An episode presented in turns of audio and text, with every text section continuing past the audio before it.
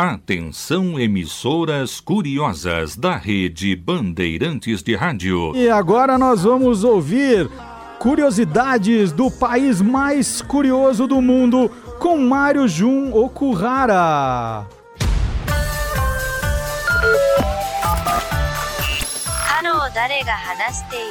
Mais 81. O código de área do Japão.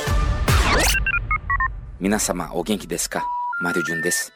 Quero agradecer as mensagens que recebi pelo WhatsApp, pelo e-mail, algumas ligações, desde que lançamos o Mais 81 Código de Área do Japão na Podosfera. Sim, estamos no Spotify, no iTunes e no www.plus81.com.br. Então, obrigado vocês ouvintes e meus agradecimentos especiais aos meus padrinhos Marcelo Duarte e Silvânia Alves. Arigatou gozaimasu. Vamos adiante com o tema deste sábado? Cerejeiras da primavera do Japão. Que as suas pétalas caiam suavemente no meu jardim. É tempo de Hanami, ou seja, um costume, um costume muito tradicional do povo japonês de apreciar as flores da cerejeira que começam a florir agora, neste final do mês de março. Um fenômeno do encanto da natureza que dura aproximadamente 10 dias. Os templos, os parques ficam lotados, repletos de gente. São famílias, grupos de amigos que se reúnem para fazer piqueniques e contemplar as cerejeiras. E é uma briga, né, para arrumar um lugar lá e o melhor lugar é debaixo das cerejeiras que as pétalas vão caindo. É a coisa mais linda.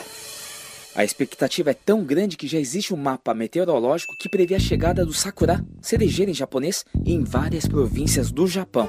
A empresa Weather News mantém um calendário com as previsões por província, tudo calculado com modelos matemáticos e algoritmos. Além disso, a empresa conta com um sistema de coleta de dados coletivo em que o cidadão comum pode enviar fotos dos botões das cerejeiras em intervalos regulares, são mais de 10 mil pessoas em todo o Japão que contribuem com seus cliques para a melhoria da previsão do Sakura.